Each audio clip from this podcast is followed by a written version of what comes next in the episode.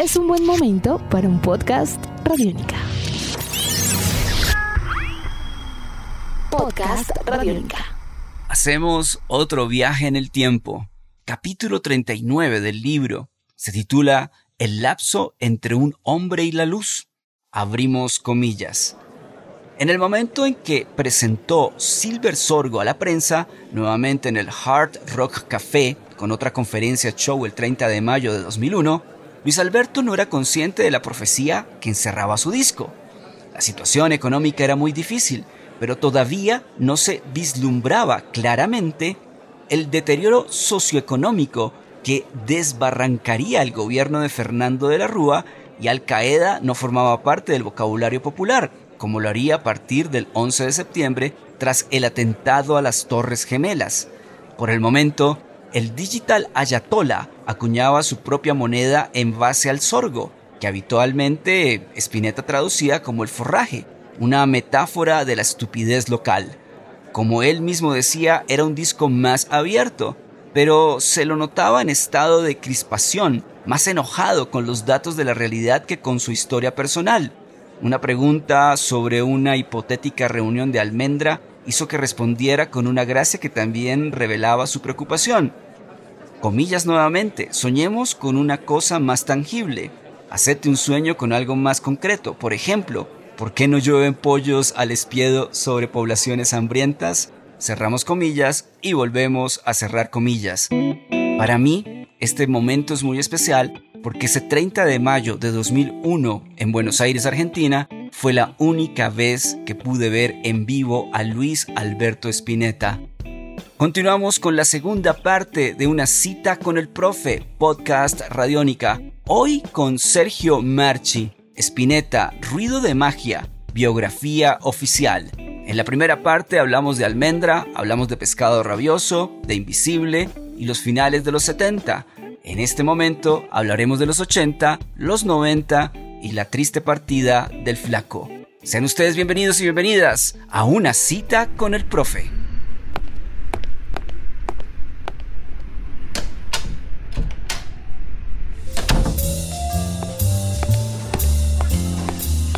En Radiónica, una cita con el profe.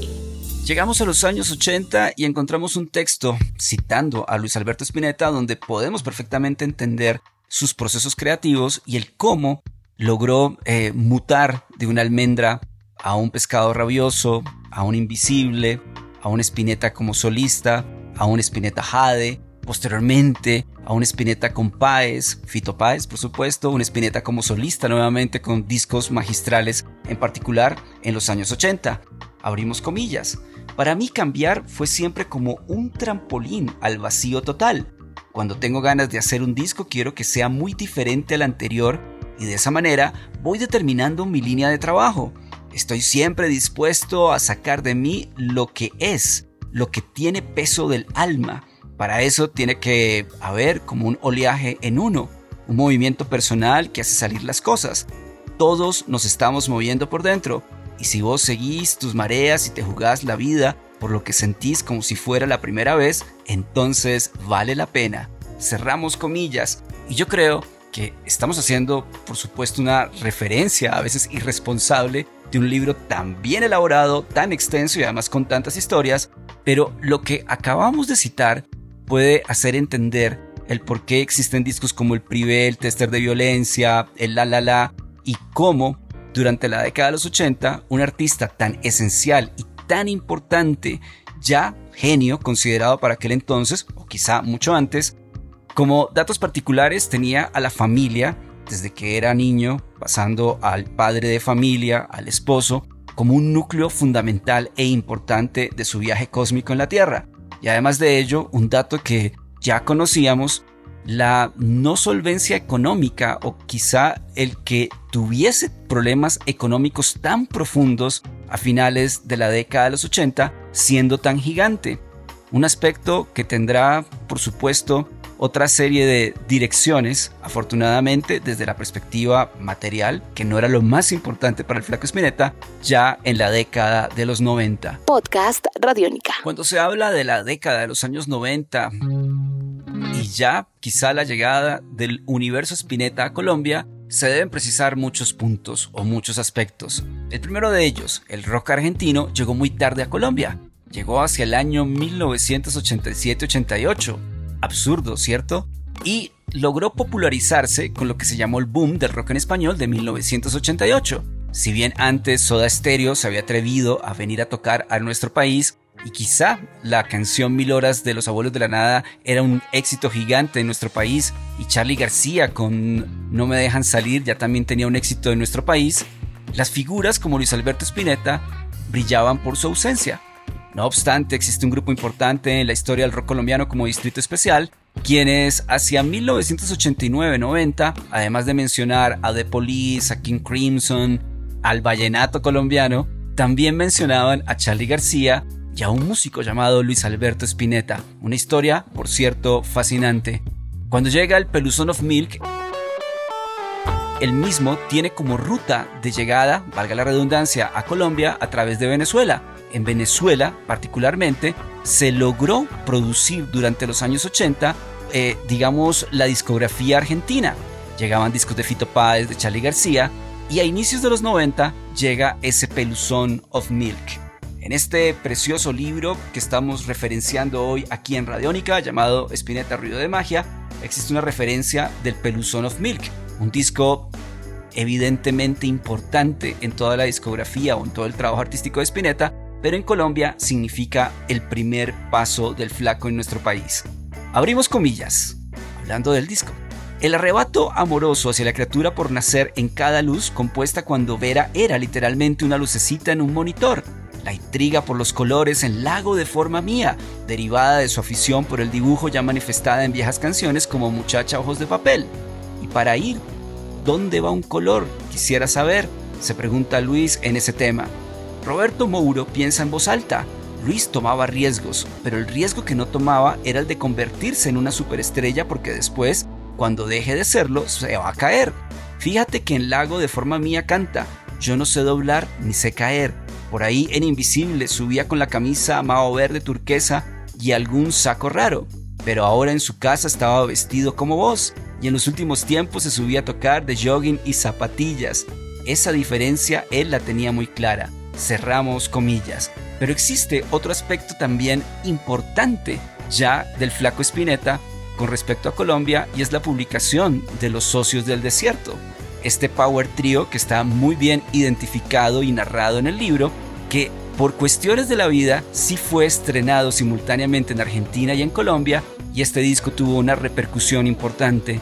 Todo este capítulo de Los Socios del Desierto, todo este momento de Spinetta, incluido la historia de la Estrelicia, su MTV Unplugged, es completamente especial en nuestro libro de hoy. Esta es Una cita con el profe. Podcast Radiónica. Un viaje en el tiempo, hoy en una cita con el profe, con un autor increíble, Sergio Marchi, o Sergio Marchi, de un libro que llega directo al alma de Radiónica, Spinetta, Ruido de Magia, biografía oficial.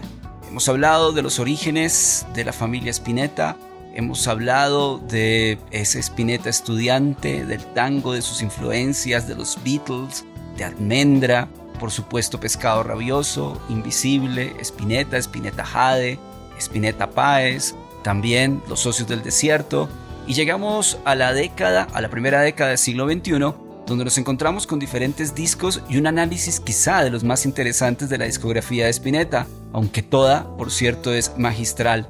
Estamos hablando desde el Silver Sorgo hasta un mañana y ahí aparecen muchos aspectos que son fundamentales de alguna manera u otra, algunos pasos por fuera de la familia, eh, de alguna manera u otra, el amor a sus hijos, pero también las relaciones a veces no tan fáciles con ellos y con ellas.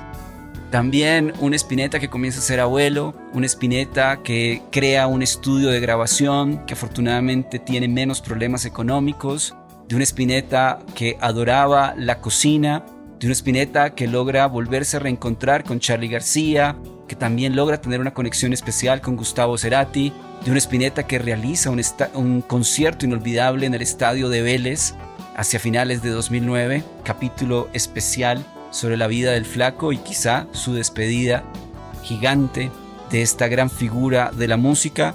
Los papás, el papá y la mamá de Luis Alberto, también importantes, quienes estuvieron con él hasta digamos, y aquí sí no quiero generar ningún spoiler, pero lo acompañaron durante mucho tiempo de su vida. No, uno de ellos se fue primero, la otra se fue después.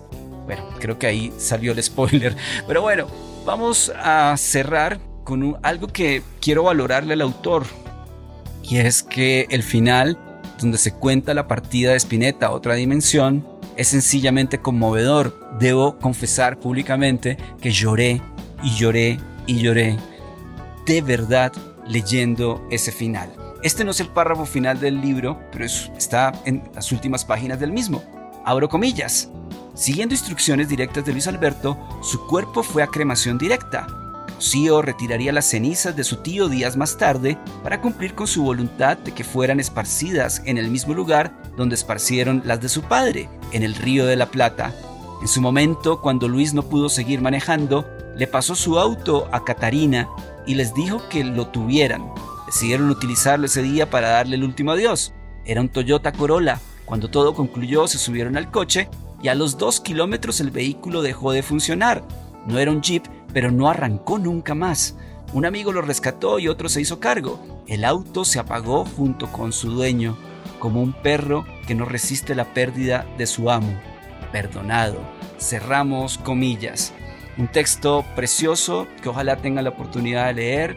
Un texto importante que además nos evidencia en el caso de Colombia a un periodista musical magistral como lo es Sergio Marchi. Esta es una cita con el profe, podcast Radiónica. Mi nombre es Álvaro González Villamarín, arroba profastronauta, acompañado hoy del gran amigo del alma Sebastián Martínez Pavas en la producción. Aquí también a través de los podcasts salvamos el mundo. Muchas gracias, Luis Alberto Spinetta, por la magia. Nuestros podcasts están en radionica.rocks, en iTunes, en RTVC Play y en nuestra app Radionica para Android y iPhone. Podcast Radionica.